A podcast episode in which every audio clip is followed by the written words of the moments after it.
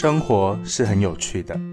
对于我们来说，生活可以放慢节奏的读书、吃饭、睡觉，在生气勃勃的社区里走走，去遇见文学、几只鸟，感受当下与自然的美好。欢迎收听《蓝城很有事》，一起来听听蓝城书房跟农村里的大小事吧。Hello，大家好，我是阿伦。全台各地最近都很热啊，进到了暑假了。那不过中南部呢，听说有午后大雨，那各位出门的时候也要注意安全哦。那下雨天之后，天气气温呢会稍微降温，傍晚凉凉的，很舒服。这时候再来看一本书，跟配一杯冰凉的仙草茶，沁凉一下更舒服哦。我这样是不是？植入的有点牵强哦。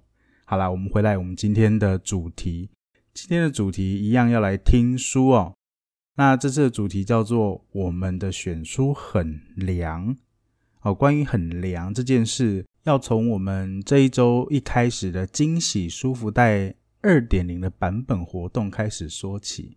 那我们这次是在家纳凉篇哦，要在家好好的凉凉的、舒服的。读好书，还有吃好吃的、喝好喝的哦，那就请大家多多支持我们哦。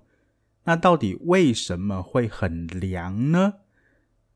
那大家不妨可以先看看我们福袋上面订购单的选书主题，我们帮大家选了四十五个主题。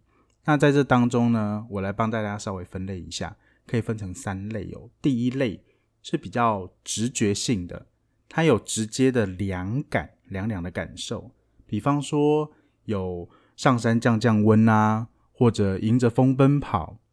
那还有一种比较阴凉一点的，像是背脊会发凉。那 到底是什么东西？什么书可以让你背脊发凉哦？可以自己想象一下，到底谁选的书啊？怎么会发凉哦？那第二类是比较温柔一点的，我可以说它是一种温柔的力量，它可以是比较科技一点。艺术一点，也可以自然一点哦，这三方面都有哦。那这类的书，我看到的时候，会让我想到几年前呢，我我到台北市立美术馆去看了一个展。那这是一位台湾族的艺术家伊旦巴瓦瓦隆的展览哦。那这个展览主题很有趣，叫做“山上的风很香”。那当时觉得这个题目啊下的很有意思，就想说到底。为什么是香的？就想说好去看一下。在看展过程当中，我一直在找到底香在哪里？为什么会香？味道在哪里呀？后来呢，我看完这个展，我真的很认真的看每一个介绍，然后每一个作品都看，发现，诶，在你看的过程当中，去看他刻画的线条，去看他每一个作品想要说的事情，你就会好像真的站在那个山上。然后你的心情整个平静下来，你觉得世界是很安静的，好像有风声，啊，感觉风吹来，自然的香气，那个味道就出现了。还有也感受到这个风带来的凉爽哦，所以发现，哎，其实安静让你静下心来，真的会心静自然凉啊，就好像这份温柔的力量也让你舒心，让你凉爽哦，感觉到凉意呀。也给你，也可以给你一些支持哦。那第三类呢，有十五首的歌名。那希望这些歌曲是陪伴不同世代的人度过你需要的时光。那可以让你心情沉静，那有一种凉静的感觉。那为了不要让大家发现哦，我们的年纪，所以选书的人呢，他说。选了不同世代的歌曲来当做主题啊，当然不是啦。虽然已经到了被叫叔叔或阿姨的年纪了，但相信大家应该听得出来，我们都是年轻人哦哦，所以跟年纪无关哦。他举个其中几个老中青三代的歌好了，他比较年长一点的呢，像是凤飞飞的《追梦人》啊，这个应该是里面最长最长寿的歌了。那再来比较近一点，像苏打绿的《无与伦比的美丽》，那里面最新的一首应该是这个卢广仲的《刻在我心底的名字》哦。诶，不知道大家看电影了吗？那刚刚这三类呢，想要问问大家，就是你们觉得哪一个主题是阿伦我挑的？那店长跟我们的小杰又是挑哪一个呢？那很多新朋友可能对我们比较不熟的，给大家几个提示啊。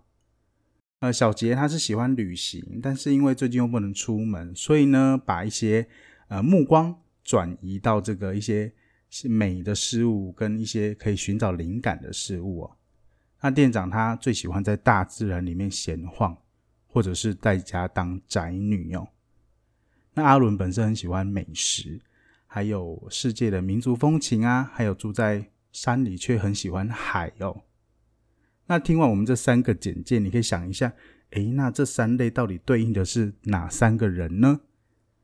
有答案的朋友也欢迎到我们的脸书粉丝专业来，我们的第九集播出的贴文下方留言，或者到我们的 First Story 播放的平台留言区留言也可以哦。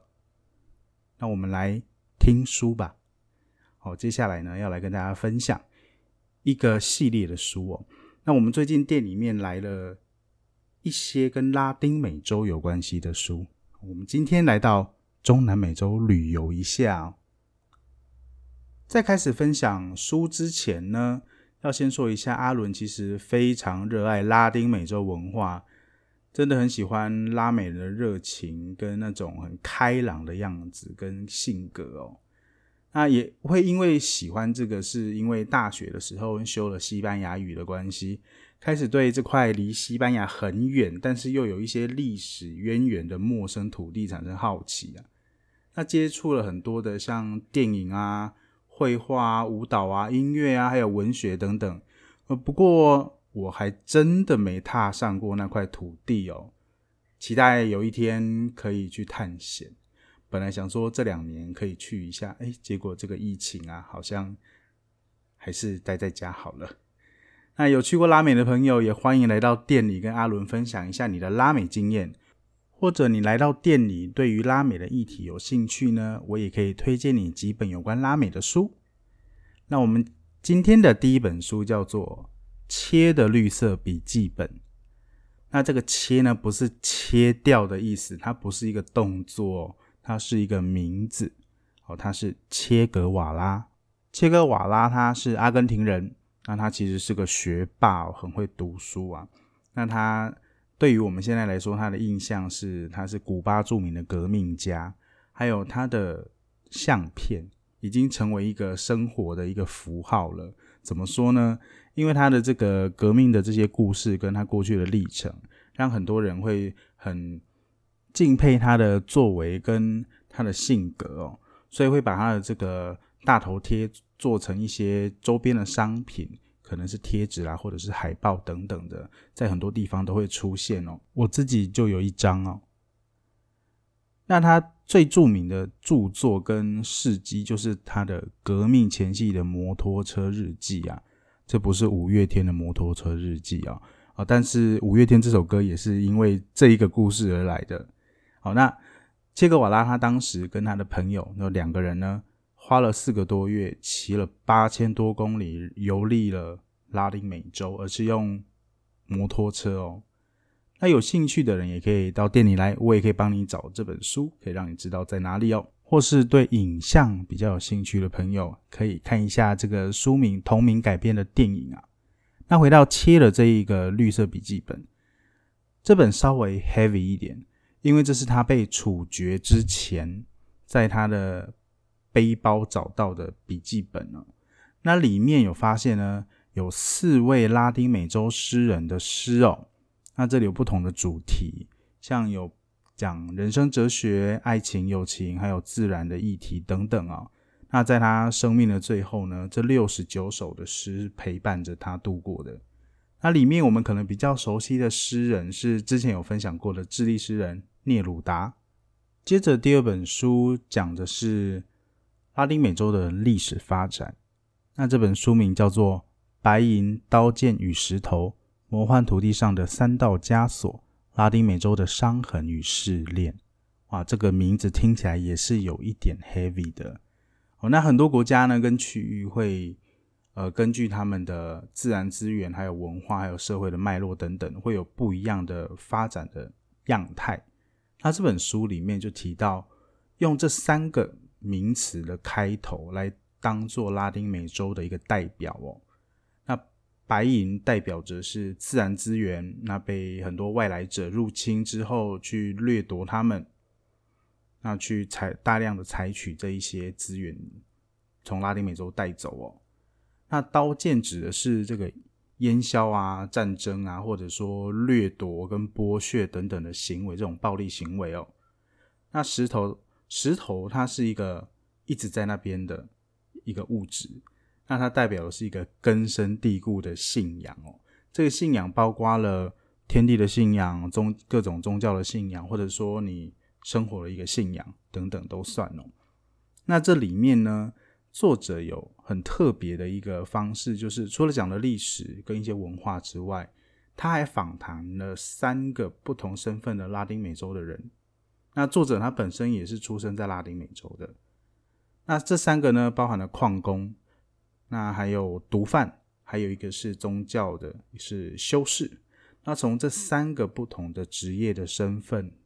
以及他们生活的不同阶层、不同的社会脉络当中，去谈历史、谈文化，还有谈以前跟现代的生活。拉丁美洲其实很丰富的，那也是很，我觉得算用哀愁来形容吧。那也有点呼应到，就是这本书的书名，讲了很多的伤痕，讲了很多的试炼，但是也很佩服拉美人他们在生活中像石头一样的坚韧、坚硬。是撑过来的，而且对于生活是乐观的，是热情的哦。那有关拉丁美洲的历史，还可以推荐另外三本书。第一本叫做《拉丁美洲被切开的血管》，另外两本是第一集跟第二集啊，他们叫《魔幻拉美》，它各自有不同的子题。那有兴趣的也可以去找找，那或者来到店里面，我可以告诉你在哪里啊。那刚好这两本都有一点沉重了。我们的第三本来一点有趣的自然议题。这本书的书名有一点长，其实刚刚的也蛮长的。被遗忘的拉美，福尔摩沙怀旧植物志，农村童万青草巷。我从亚马逊森林回来，追忆台湾乡土植物的时光。哦，到这边才念完哦。那这本书提及许多台湾现在常见的蔬果。哦，他们其实都源自于拉美哦，他们都是拉美的原住民。那这些蔬果呢，在过去甚至是到现代的拉美，都其实有相当重要的历史文化跟社会的意义。像举个几个例子啊，像是地瓜啦、花生啊、凤梨、番茄，还有马铃薯哦，都源自于拉丁美洲哦。呃，我觉得这里面很有趣的是，讲了这些植物的。可能像我们现在常听的台语是什么？那它的中文是什么？还有，诶，它过去在拉美的故事是怎么样？还有它的一些品种哦，还有一些文化意义，包含这些植物对于当地的可能原住民或者说当地的其他的文化有什么样的影响哦，都有稍微提到啊。那我之前看过一篇跟马铃薯有关系的报道，还蛮有趣的。那马铃薯它的历史可以追溯到大概七千年前左右，他们的呃印加帝国在秘鲁的迪迪卡卡湖旁边，那那时候开始有马铃薯的种植，那对于印加人是非常特殊的，有一个重大的意义，就是因为印加文化是在高山上，有很多作物是不容易种植的，所以他们很感谢他们大地的神哦，可以。赐给他们这样子的作物哦，他们大地的神称为巴恰妈妈，有人翻译叫做大地妈妈。那马铃薯很重要，所以在不同的时候要吃不同的马铃薯。比方说结婚吃的，跟一般平常煮汤吃的，哦，或者说各种仪式的都不一样，都会有一点区隔哦。那马铃薯在秘鲁重要到什么程度呢？在秘鲁的这个首都利马，他们有一个国际马铃薯中心，叫 CPI。那它是目前全球最大的马铃薯的基因库哦，收存了超过四千六百种的马铃薯基因，有一些可能目前是在没有看在市面上是没有的，可能就是剩基因而已哦。那另外在他们这个市郊有一个公园，呃，这个市郊是在他们另外一个都市啊，叫做 Gusco，就在印加文化那边的一个城市。那那个城市有一个马铃薯公园，哦，叫做 El Parque de la Papa。那他们那边有大概一千三百多种的马铃薯，那种在海拔三千四百到大概快五千之间。那这个公园的海拔落差很大，是因为这边他们想要做一个实验，就是试着在不同的海拔种植不同品种的马铃薯，找到他们适合的，那做新的基因的排列。那也一方面想要让马铃薯可以根据不同的气候变迁来做调整哦。那马铃薯是被认为世界上目最重要的蔬果之一，也是最普遍的哦。那除了在南极洲之外呢，其他的地方基本上都会有不同品种的马铃薯可以生存的条件。那甚至那个美国太空 NASA 的科学家也跟这个马铃薯中心合作。想要试试看在火星上面种植马铃薯是不是能够生存的？想要看看它的极限到底在哪里啊？哎呦，讲到这边，一直讲马铃薯，好像有点饿了哎。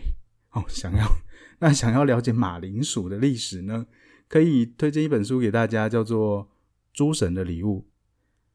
好了，那我们今天就到这里啦。我真的有点饿了。好了，那别忘了想要读书又吃吃喝喝的朋友们。记得惊喜舒服袋再加那两篇最适合你了，赶快到粉丝专业下单吧。最后，如果喜欢我们的 Podcast 频道呢，欢迎订阅哦。蓝城很有事，我们下次见。感谢大家今天的收听，蓝城很有事相关播出讯息也会放在我们蓝城书房的脸书粉丝专业，记得按赞追踪哦。我是小杰，我是郑伦，拜拜。